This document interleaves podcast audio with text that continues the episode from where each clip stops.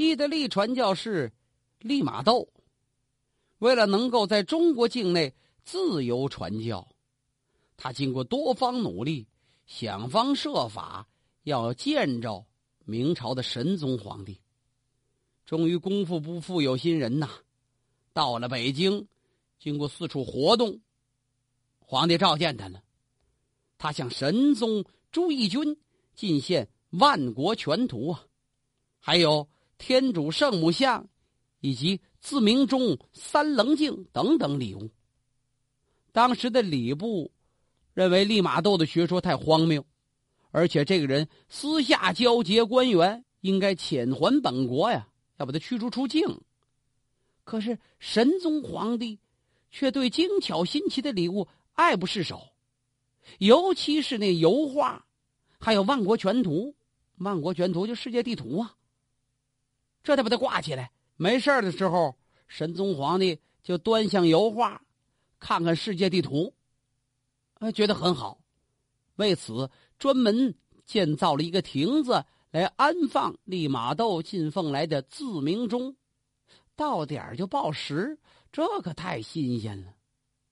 由此，皇帝对利玛窦也就十分欣赏了，特意把他安排到北京宣武门内就近居住啊。为了召见方便，从此耶稣会的教士得以在北京合法的居留传教了。利玛窦为了传教顺利。他试图把天主教教义跟中国的儒家学说糅合起来，在深入研究儒家典籍的基础上，撰写了《天主十义》一书啊。万历二十四年，他这本书一问世，立刻在士大夫中引起反响。大学士叶向高认为这部书严慕中华风，深弃侮辱礼呀。就这一年，利玛窦。因为声名卓著，被推为耶稣会在华的首任会长。受他传教的影响，各地教徒日益增加。从在肇庆接受第一名教徒，到他去世将近三十年，教徒增加到两千五百多名。利玛窦来中国，主要的目的当然是传教啊，但是他的到来。也带来了西方先进的科学技术，你比如，他跟徐光启合译的《几何原本》前六卷，介绍了欧几里得平面几何学的系统理论；他们俩合译的《测景法仪》和有《测量一统》，也是关于几何方面的著作。他还向中国人介绍了天体知识，解释了日食、月食等等现象，同时。制造了浑天仪、地球仪供人参观，他又跟李之藻合译《乾坤体》，介绍先进的天文知识。李之藻在他的帮助下，还编著了《浑盖通现元说》一书啊，成为中国人撰写的第一部介绍西方天文学的科学著作。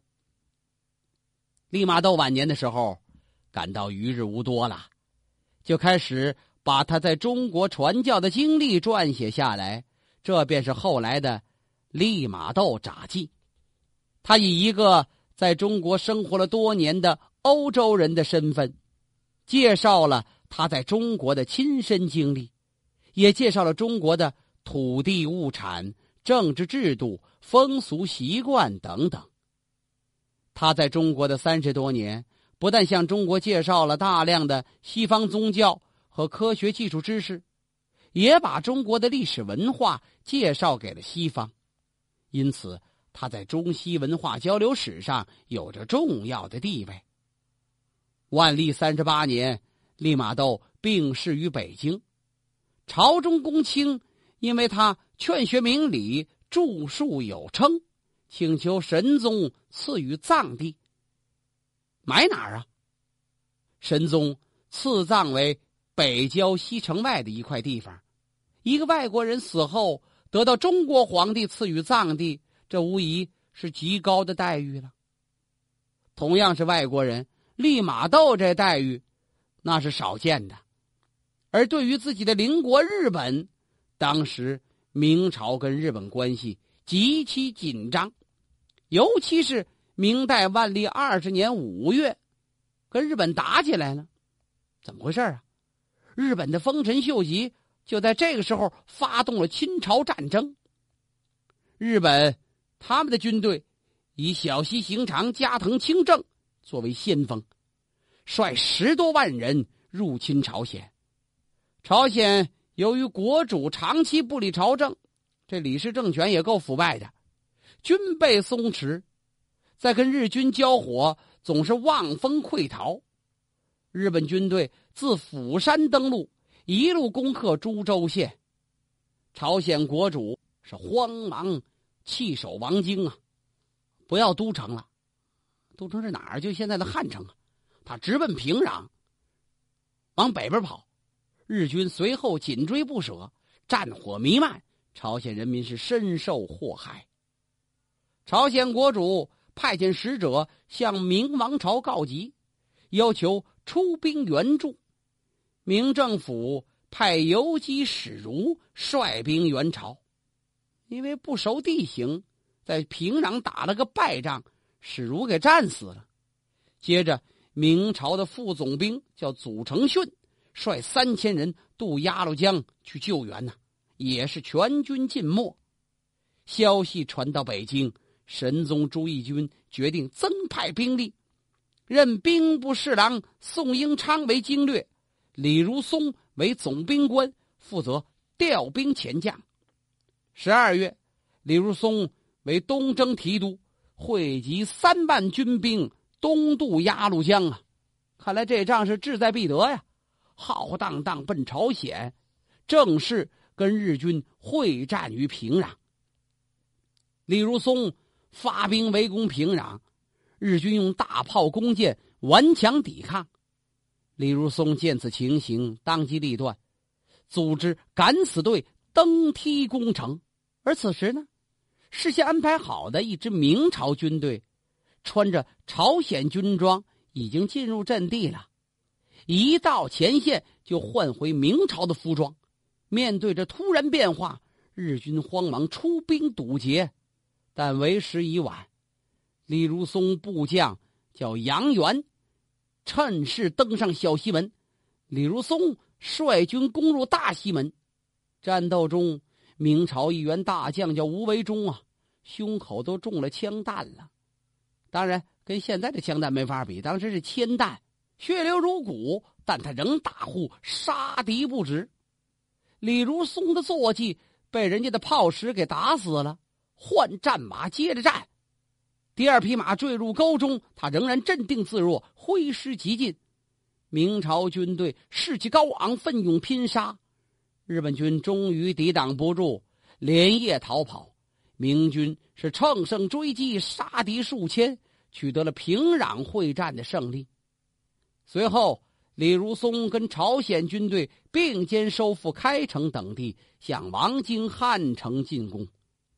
平壤大捷之后，李如松有一点麻痹大意，以为日军已经逃跑了，他只率领少数骑兵直奔王京，结果中了日军的埋伏。幸好杨元率领的一支明军赶到，这算有了外援了，日军才被迫撤离。经此一战，明军是精锐大减，不过日本军队也连失平壤开城，军粮不足，不敢恋战，只好退据釜山。丰臣秀吉为了诱使明朝撤兵，假意跟中国议和呀。明廷内部以兵部尚书石兴为首的主和派，这会儿占了上风了，派来大臣沈惟敬。赴日本，商定日军退出朝鲜，明军撤军回国。但是这谈判一直谈到万历二十五年，日本人还没完全从釜山撤兵呢。由于和谈破裂，明廷决定再次出兵啊！神宗朱翊钧任命兵部尚书邢阶为总督，与被倭大将军麻贵、监督御史杨镐率军东征。明朝军队在朝鲜的咸山、南原、中州等地驻守，不料遭到日军袭击，这两个地儿落入敌手。十一月，行街汇集各军，正式发起进攻啊！可是因为指挥无方，没有得到应有的战果。很快，这一年就过去了。转年正月，主帅杨镐指挥不利，明军在位于釜山东北的魏山再遭败击，损兵两万多人，所剩溃退到了汉城。面对这种形势，明朝只得再次更换主帅，增派部队赴朝。万历二十六年七月，丰臣秀吉病死了。加藤清正从海边撤兵，明军趁机追击，名将陈林、邓子龙跟朝鲜的名将李舜臣与日军展开激烈征战呢。在釜山南海，中朝军队是大破日军。激战中，七十多岁的老将军邓子龙是身先士卒，冲锋在前，最后跟朝鲜名将李舜臣双双战死于疆场。日军损失也不小，是落荒而逃。五百条日船就逃回来五十条啊。这年十二月，日军终于被赶出了朝鲜。明军的援朝战争前后持续了七年多，有数十万人战死在异国他乡，政府也迷想数百万，付出的是浩大的财政支出啊。这笔钱从哪儿来呀？从老百姓身上啊，民不聊生，怨声载道。那么，在文人阶层中，有人看到了这些事实，于是就被称为异端。异端，怪异现象。明朝万历年间，有一个文人就以异端自居。在那个时代，孔子是圣人，儒家学说那是至高无上啊。但这位。经常抨击道学先生，不以孔子的是非为是非，好端端的官儿不做，偏偏要当和尚，他要落发为僧。在常人眼中，他一生有很多非常举动。这个人叫李治。李治是今天属于福建的泉州晋江人，是回族人，原本姓林。名字叫在志，全称叫林在志啊。后来改姓李，字号卓吾，所以有人又叫他李卓吾。他的祖父航海经商，父亲呢以教书为业，他自己在嘉靖时期中过举人，被授予河南工程教育，在那儿管点教育事业吧。后来升任到南京刑部。做郎中，万历五年出任云南姚安府的知府。他受王守仁心学的影响，逐渐形成了童心说。童是儿童之童，童心就是真心呐，那是真实的思想感情，是这么一个意思。那这还用强调吗？啊，当然得强调了。有一次，他剃了个光头，穿着官服。堂而皇之的坐在衙门里边办事，后来这事儿被上级知道了，怎么头发哪儿去了？剃了，你甭干了，被勒令辞官呢。这是万历八年的事儿。辞官之后，李治携带家小离开云南，客居在湖广一带的黄安县，也就今天的湖北红安。当时他住在一个姓耿的百姓家中。这耿家有三兄弟：耿定向、耿定礼、耿定立。耿定向官至右副都御史等职，跟弟弟耿定礼都崇尚王阳明的学说，就出面把李治招至黄安，相与切磋呀。黄安士大夫中有一些好禅的人，喜欢谈佛论禅，他们就乐于跟这李治交往。李治呢，每天也都邀请世人讲学，讲学时候也让妇女来旁听，这男女夹杂一处，这在当时那是大忌呀，在当地引起不小风波。后来李治跟耿定向在论学观点上发生分歧，产生矛盾了。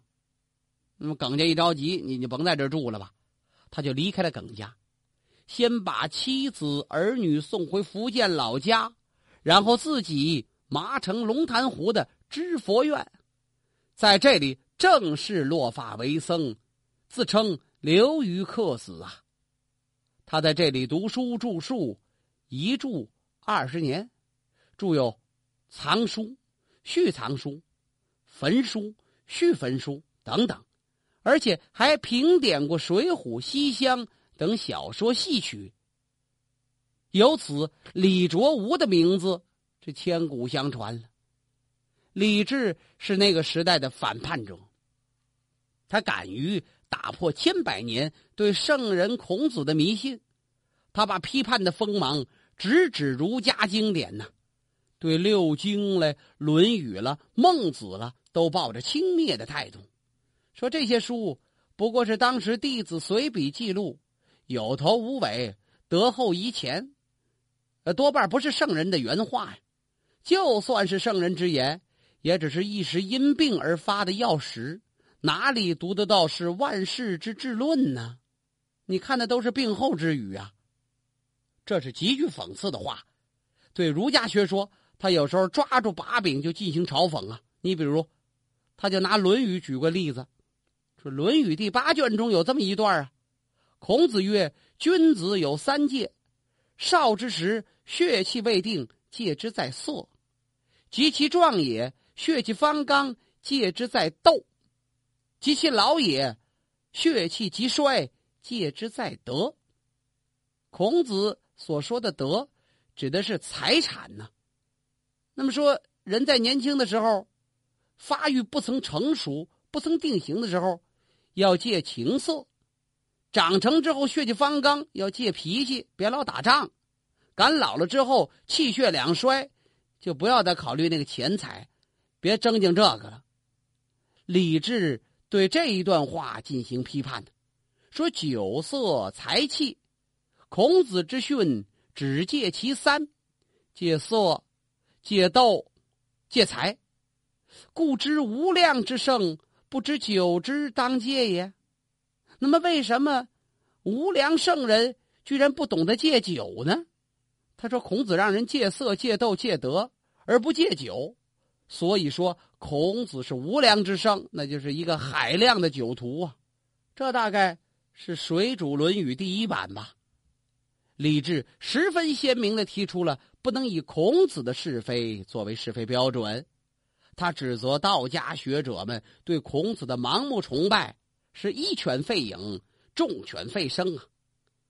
夜道你走到农村去没灯的时候，一狗叫，所有家狗都跟着叫，就这么一回事他说：“孔子也是人，没有什么可怪的。如果千古以前没有孔子，人难道就不活了？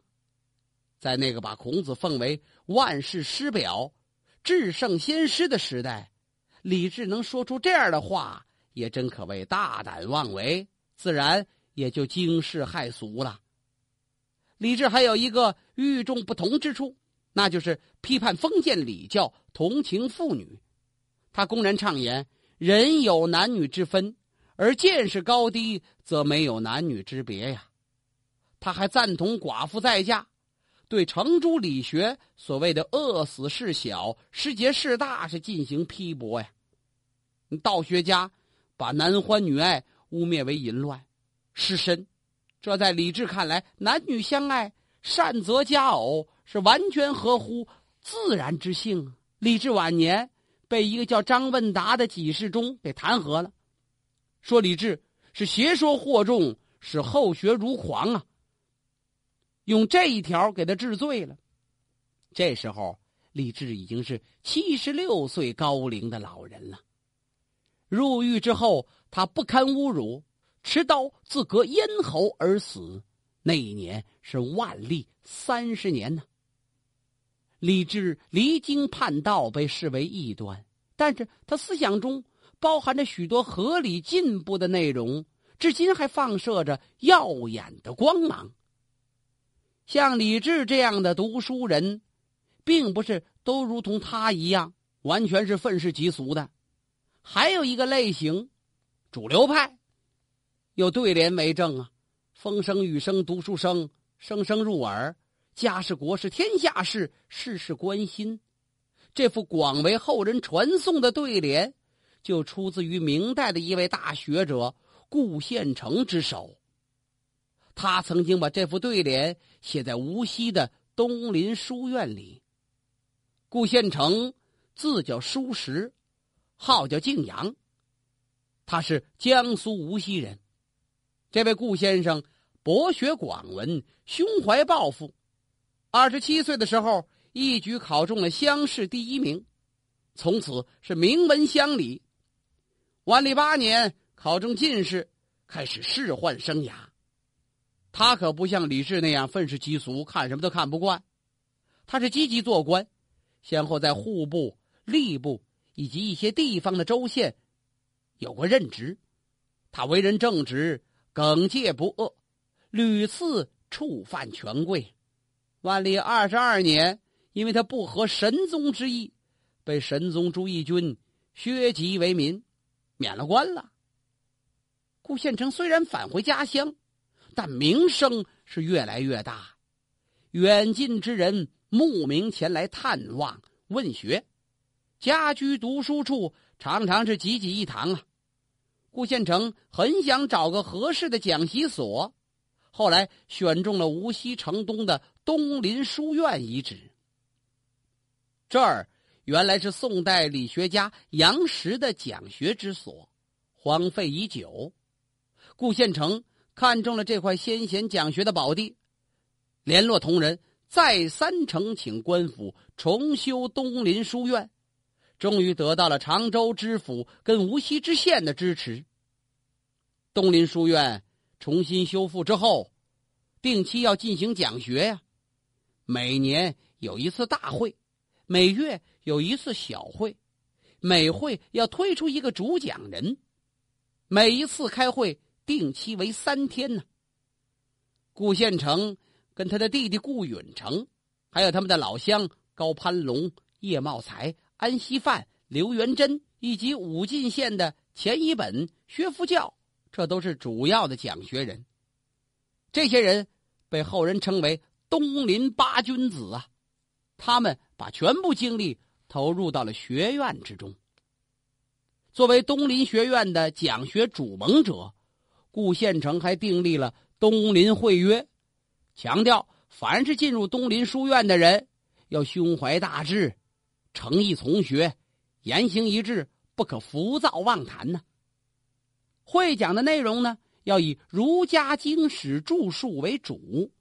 不过，他认为一个人的见闻有限，众人的见闻无限。大家相聚一场，除了要参身心密切、扣诗书要义、考古今人物之外，还要商经济时事、酒香景厉害。可见这个活动，这个书院中的讲习，它的内容是十分的广泛。就这一副对联可以看出来，顾县城是心揣天下事的积极文人。